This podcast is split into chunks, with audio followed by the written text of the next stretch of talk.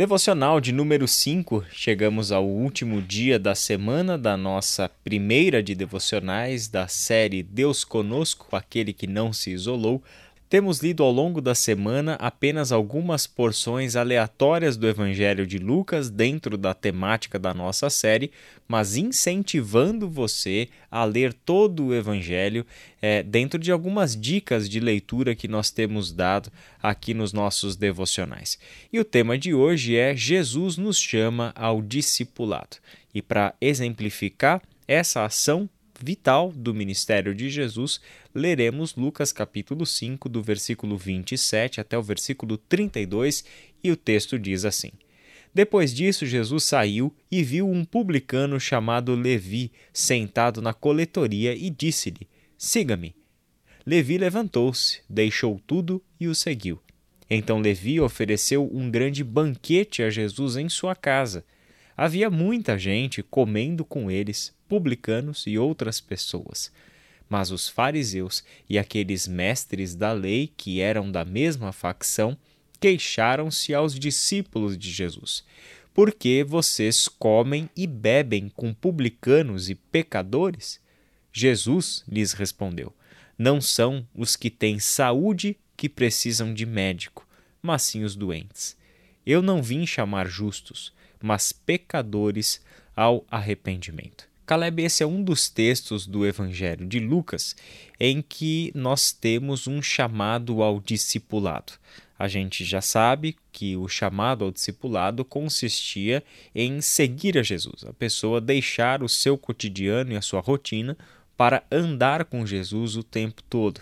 E aqui nós vemos um chamado muito especial de alguém que certamente um líder judeu do tempo de Jesus jamais chamaria para fazer parte do seu grupo de seguidores, do seu grupo de discípulos, muito menos do seu círculo de amigos ou até mesmo colegas, que era um publicano. Um publicano, naquele tempo, era uma pessoa do povo judeu, do próprio povo nacional, que havia aceitado trabalhar para o Império Romano.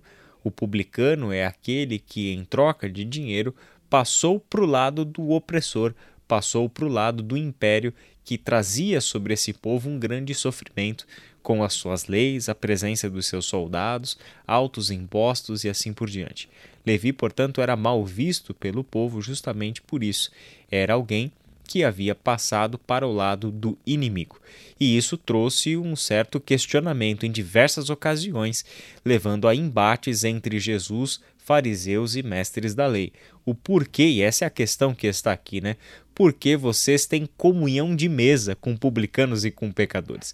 Como é possível você, um homem que fala de Deus, um homem que faz coisas extraordinárias, como você que está aqui nos ensinando acerca do reino de Deus, vai comer e beber com publicanos e com pecadores? Isso é só o capítulo 5 de Lucas. Quando a gente chega no capítulo 15, nós temos um outro grande embate desses que vai gerar a parábola mais importante que Jesus contou, que é conhecida como a parábola do filho pródigo. Um outro momento a gente chega nessa parábola, mas a, a pergunta é a mesma, né? Por que, que você está aí na companhia de publicanos e de pecadores?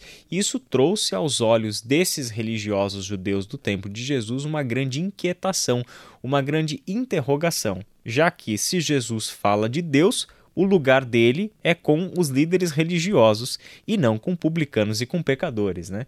Interessante o quanto que esta percepção dos líderes religiosos, fariseus e mestres da lei ainda tende a cegar os próprios discípulos de Jesus hoje em dia. Né? De fato, Israel, você tocou num ponto que a gente precisa sempre refletir. A fé cristã, ela nunca nos chama para um gueto religioso. Né? Nós estamos falando aqui sobre Emmanuel, Deus conosco. E a gente só falou de texto onde Jesus estava em partes periféricas, né? com gente periférica. Aliás, se a gente ler atentamente é, os evangelhos, a gente vai perceber que Jesus passou pouca parte do seu ministério no templo. A maior parte é, indiscutivelmente, foi fora do templo, longe do templo, nas periferias, com gente periférica.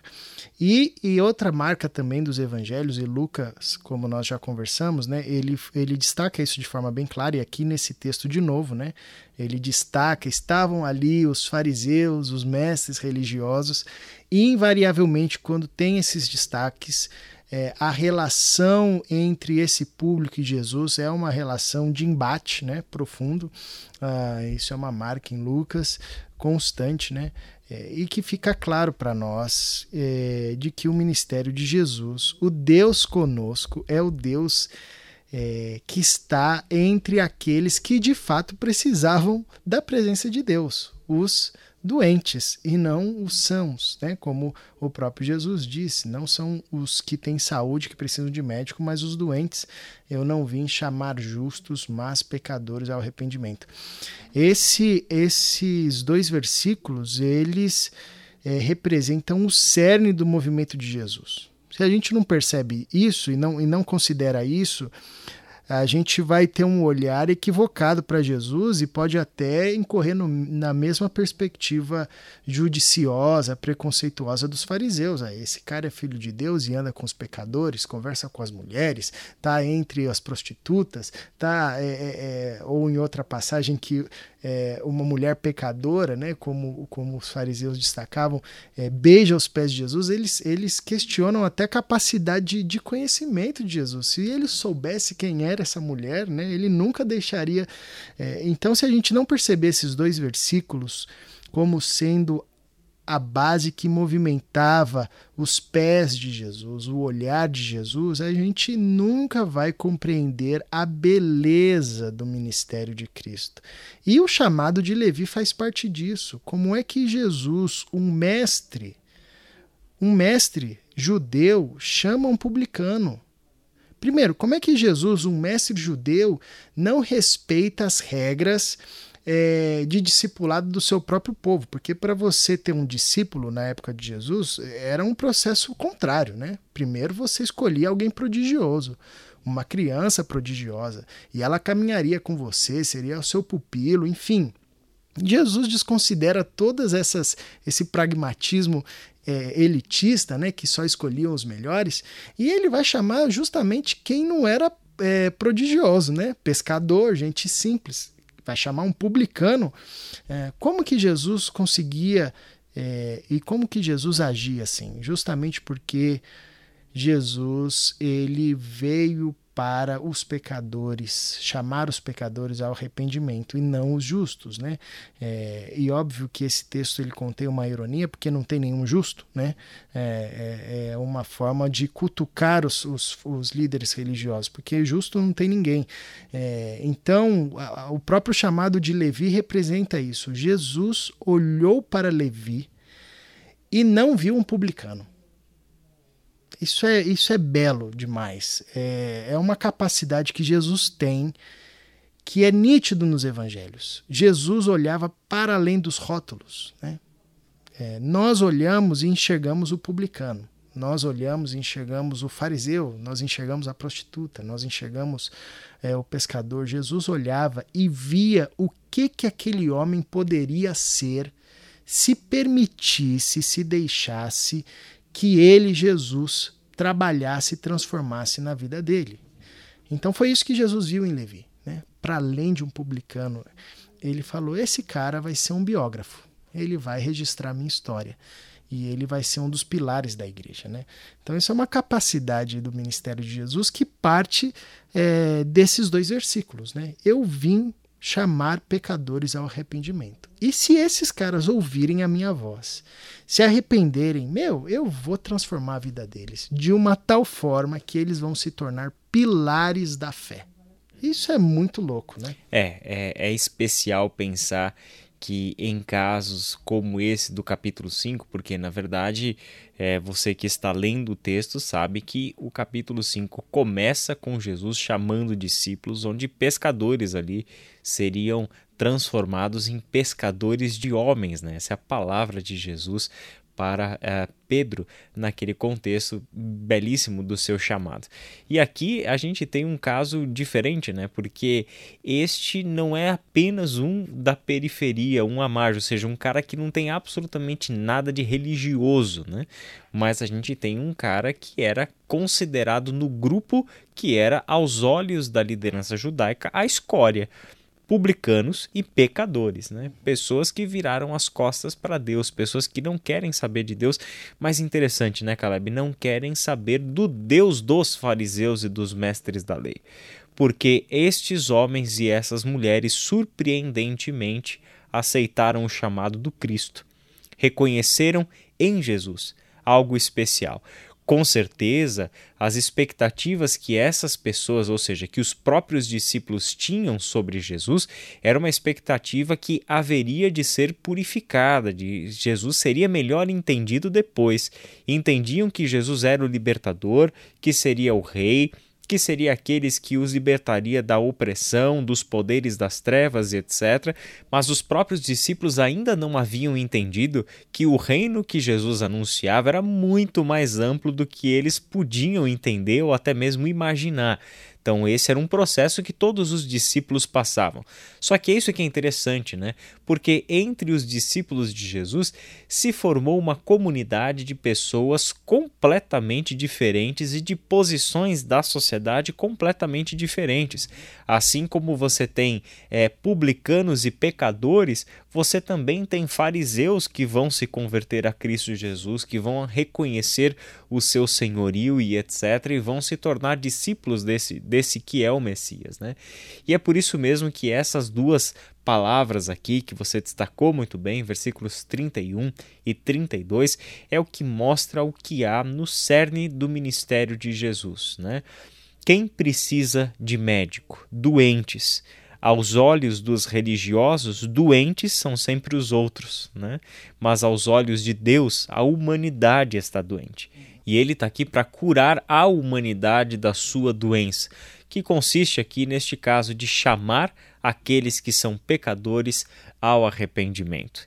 É um sonho, Caleb, um sonho da comunidade dos discípulos de Jesus é que todos nós tenhamos a perspectiva do Cristo sobre as pessoas, né? Que a gente entenda que o nosso lugar não é dentro do templo. Nós nos reunimos semanalmente como hábito, sem dúvida nenhuma, para o louvor, para instrução, para comunhão, e sem dúvida que isso sempre foi algo marcante, necessário e totalmente correto da comunidade dos discípulos de Jesus. Mas nós não podemos nos esquecer que nós nos reunimos de modo a nos preparar para a missão. E o nosso campo missionário está lá fora, está entre aqueles que Jesus está chamando que são pecadores ao arrependimento. E a gente não pode perder isso de vista. Não temos apenas uma missão para com a própria igreja. Temos ela, sem dúvida nenhuma, mas essa missão de edificação, de preparo, de crescimento espiritual à estatura de Cristo tem um objetivo que é para fora não é um fim em si mesma, mas é como Paulo disse em Efésios capítulo 4, versículo 12, com o propósito de preparar os santos para a obra do ministério. É levar outras pessoas ao conhecimento do Cristo e assim como nós, pecadores, fomos chamados pelo Cristo ao arrependimento, é levarmos esta mesma mensagem, esta mesma voz ao mundo, chamando pecadores ao arrependimento, porque cremos no Deus de toda graça, de todo amor, capaz de nos perdoar e que já em Cristo Jesus de antemão nos perdoou. Amém. Vamos orar. Vamos orar. Paizinho, obrigado porque Cristo nos encontrou, nos chamou, nos, teu, nos deu o privilégio de sermos feitos discípulos. Isso é um privilégio, um presente. Nós não merecíamos tamanha graça e fomos convidados de forma generosa por esse médico por excelência que nos cura não apenas fisicamente, mas traz a cura principal da qual nós necessitamos, que é o perdão dos nossos pecados, que é a mudança do nosso status diante de Deus, agora fomos feitos justos. Fomos justificados pelo sacrifício de Jesus. Nós que antes estávamos relegados à margem e não tínhamos nada uh, para oferecer, agora, por conta de Jesus, fomos transformados discípulos, discípulas do Senhor e temos uma mensagem a anunciar ao mundo. Fomos feitos cooperadores no teu reino, embaixadores da mensagem do Evangelho, e isso nos é um presente que veio das tuas mãos por meio de Jesus Cristo de Nazaré, o nosso Salvador e o nosso Senhor. Por isso nós louvamos o teu nome, Pai, e por isso pedimos-te que o Senhor continue a abrir os nossos olhos para que a gente consiga perceber aqueles que estão ao nosso redor e que precisam ser apresentados a esse médico, que precisam ser conduzidos ao arrependimento. Que a gente mova os nossos pés na mesma direção que Jesus moveria. Que a gente permita a transformação do nosso olhar para um olhar à semelhança de Jesus que olhava para além dos rótulos, enxergava o ser humano e enxergava tudo o que aquele homem, o que aquela mulher poderiam ser nas tuas mãos. E transforme o nosso olhar, Pai, por tua graça e nos dê uma vida à semelhança de Jesus Cristo de Nazaré. É no nome dele que oramos. Amém. Amém.